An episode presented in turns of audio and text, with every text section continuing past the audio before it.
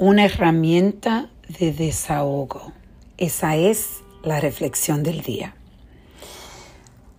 Hoy yo estaba pensando esta mañana cuando estaba escribiendo en mi diario lo importante que es buscar la forma de desahogarse, de traer esos sentimientos que uno siente eh, por dentro y escribirlo. Hay un proceso de transformación.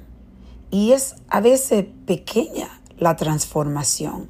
Cuando tú vienes escribiendo, por ejemplo, yo escribo diariamente en un diario cómo me siento, escribo algo que está pasando, algo que quizá yo no puedo entender, si estoy enojada, si estoy triste, si estoy alegre, exactamente lo que yo siento y lo escribo.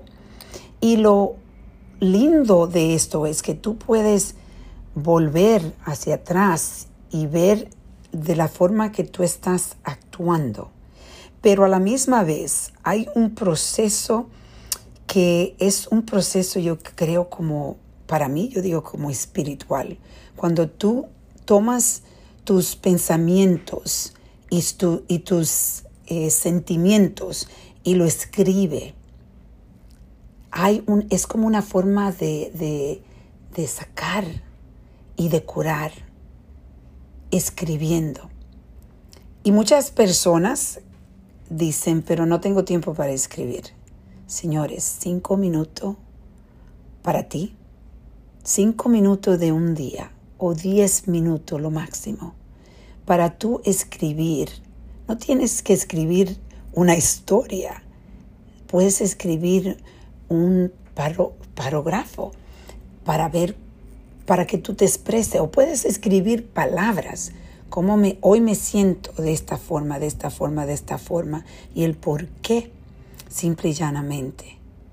Escribir tus sentimientos, escribir tus pensamientos, es empezar a curar y a mejorar tu vida.